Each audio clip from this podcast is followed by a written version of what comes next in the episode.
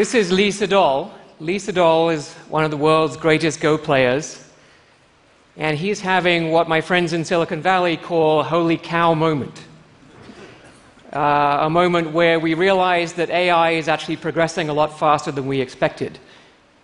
So humans have lost on the Go board. What about the real world? Well, the real world is much bigger, much more complicated than the Go board. Uh, it's a lot less visible, but it's still a decision problem. And if we think about some of the technologies that are coming down the pike, uh, so Noriko mentioned that reading is not yet uh, happening in machines, at least with understanding. But that will happen. And when that happens, very soon afterwards, machines will have read everything that the human race has ever written. And that will enable machines, along with the ability to look further ahead than humans can, as we've already seen in Go. If they also have access to more information, they'll be able to make better decisions in the real world than we can. So, is that a good thing? Well, I hope so. Our entire civilization, everything that we value, is based on our intelligence. And if we had access to a lot more intelligence, then there's really no limit to what the human race can do. And I think this could be, as some people have described it, the biggest event in human history. So, why are people saying things like this that AI might spell the end of the human race? Is this a new thing? Uh, is it just Elon Musk and Bill Gates and Stephen Hawking? Uh, actually, no. This idea has been around for a while. Here's a quotation Even if we could keep the machines in a subservient position, for instance, by turning off the power at strategic moments, and I'll come back to that turning off the power idea later on we should, as a species, feel greatly humbled. So, who said this? This is Alan Turing in 1951. Alan Turing, as you know, is the father of computer science and, in many ways, the father of AI as well. So, if we think about this problem, the problem of creating something more intelligent than your own species, we might call this the gorilla problem. Because gorillas' ancestors did this a few million years ago, and now we could ask the gorillas, was this a good idea? So here they are having a meeting to discuss whether it was a good idea. And after a little while, they conclude no, this was a terrible idea. Our species is in dire straits. In fact, you can see the existential sadness in their eyes. So, this queasy feeling that uh, making something smarter than your own species is, is maybe not a good idea, uh, what can we do about that? Well, really nothing, uh, except stop doing AI. Uh, and because of all the benefits that I mentioned, and because I'm an AI researcher, I'm not having that. Um, I actually want to be able to keep doing AI. So we actually need to nail down the problem a bit more. What exactly is the problem? Why is better AI possibly a catastrophe? So here's another quotation we had better be quite sure that the purpose put into the machine is the purpose which we really desire. So, this was said by Norbert Wiener in 1960, uh, actually, shortly after he watched one of the very early learning systems learn to play checkers better than its creator. But this could equally have been said by King Midas. So, King Midas said, I want everything I touch to turn to gold, and he got exactly what he asked for. That was the purpose that he put into the machine, so to speak. And then his food and his drink and his relatives turned to gold, and he died in misery and starvation. So we'll call this the King Midas problem of stating an objective which is not, in fact, truly aligned with what we want. In modern terms, we call this the value alignment problem. So, putting in the wrong objective actually is not the only part of the problem. There's another part. If you put an objective into a machine, even something as simple as fetch the coffee, the machine says to itself, Well, how might I fail to fetch the coffee? Someone might switch me off.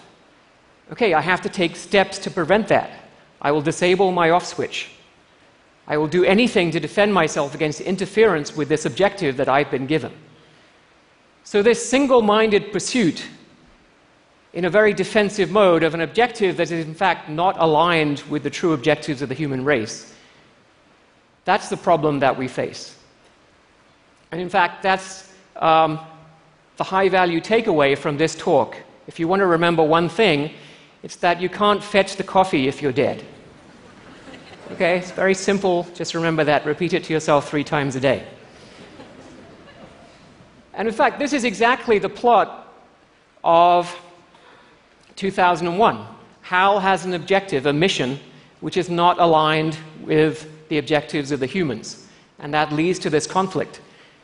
Unfortunately, Hal is not super intelligent. He's pretty smart, but eventually Dave outwits him uh, and manages to switch him off.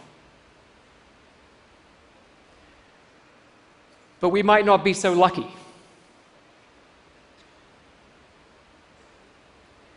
So, what are we going to do?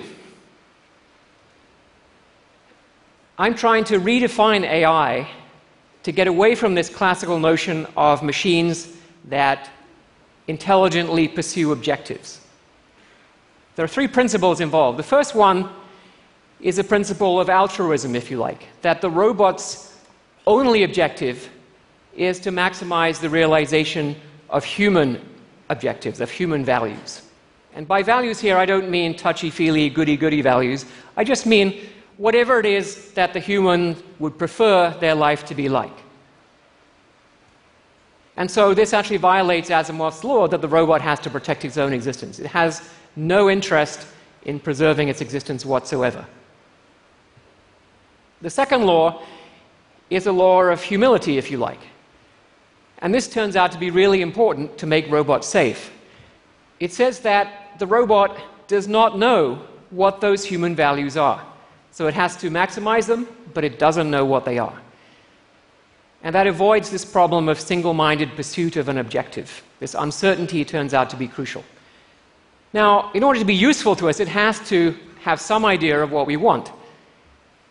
It obtains that information primarily by observation of human choices. So, our own choices reveal information about what it is that we prefer our life to be like. So, those are the three principles. Let's see how that applies to this question of, of can you switch the machine off, as Turing suggested. So, here's a PR2 robot. This is one that we have in our lab. Uh, and it has a big red off switch right on the back. And the question is is it going to let you switch it off? So, if we do it the classical way, we give it the objective of fetch the coffee, I must fetch the coffee. I can't fetch the coffee uh, if I'm dead, so obviously the PR2 has been listening to my talk. And so it says, okay, therefore, I must disable my off switch. And probably taser all the other people in Starbucks who might interfere with me. so this, is, this seems to be inevitable, right? This kind of, of failure mode seems to be inevitable, and it follows from having a concrete, definite objective. So, what happens if the machine is uncertain about the objective? Well, it reasons in a different way. It says, okay, the human might switch me off, but only if I'm doing something wrong. Well, I don't really know what wrong is, but I know that I don't want to do it. So that's the first and second principles right there. So I should let the human switch me off.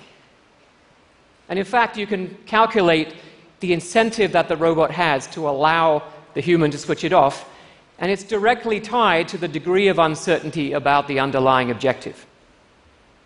And then when the machine uh, is switched off, that third principle comes into play. It learns something about the objectives that it should be pursuing because it learns what it did wasn't right.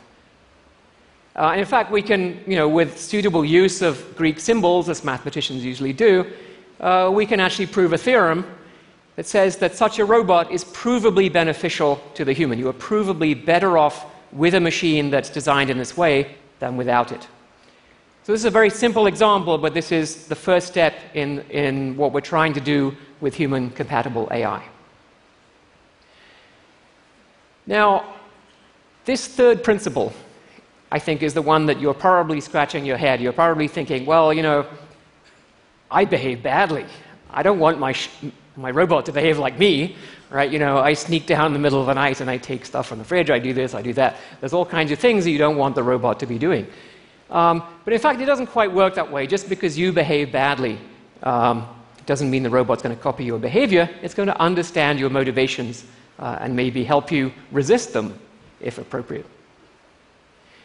But it's still difficult, right? What we're trying to do, in fact, is to allow machines to predict for any person and for any possible life that they could live and the lives of everybody else, uh, which would they prefer? And there are many, many difficulties involved in doing this, and I don't expect that this is going to get solved very quickly. And the real difficulties, in fact, are us. As I have already mentioned, uh, we behave badly, and some, in fact, some of us are downright nasty. Um, now, the robot, as I said, doesn't have to copy the behavior. The robot does not have any objective of its own, it's purely altruistic. And it's not designed just to satisfy the desires of one person, the user, but in fact it has to respect the preferences of everybody. So it can deal with a certain amount of nastiness, uh, and it can even understand that your nastiness, uh, for example, you, know, you may take bribes as a passport official uh, because you need to feed your family and send your kids to school. And you can understand that. It doesn't mean it's going to steal. In fact, it'll just help you send your kids to school.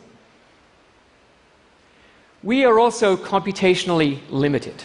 So Lee Sedol is a brilliant Go player, but he still lost. So if, if we look at his actions, he took an action that lost the game. That doesn't mean that he wanted to lose. So in order to understand his behavior, we actually have to invert through a model of human cognition that includes our computational limitations. And that's a very complicated model, but it's still something that we can work on understanding. Probably the most difficult part from my point of view as an AI researcher is the fact that there are lots of us. And so the machine has to somehow trade off, weigh up the preferences of many different people. And there are different ways to do that. Economists, sociologists, moral philosophers have understood that, and we are actively looking for collaboration. So let's have a look and see what happens when you get that wrong. So you can have a conversation, for example, with your intelligent personal assistant that might be available uh, in a few years' time. Think of as Siri uh, on steroids. So Siri says your wife called to remind you about dinner tonight. And of course, you've forgotten. What? What dinner? What are you talking about? Uh, your 20th anniversary at 7 p.m. I can't do that. I'm meeting with the Secretary General at 7:30. How, how could this have happened? Well, I did warn you, but you overrode my recommendation. Well, what am I going to do? I can't just tell him I'm too busy. Don't worry. I arranged for his plane to be delayed. Some kind of computer malfunction. Really? You can do that? He sends his profound apologies and looks forward to meeting you for lunch tomorrow. So, the values here, uh, there's, a, there's a slight mistake going on, right? This, this, is clearly following my wife's values, which is happy wife, happy life. Right? Um, it could go the other way. So you could come home after a hard day's work and you say, okay, I have a long day. You know, yes, I didn't even have time for lunch. You must be very hungry. Uh, starving, yeah, could you make some dinner? There's something I need to tell you. There are humans in South Sudan who are in more urgent need than you. So I'm leaving, make your own dinner.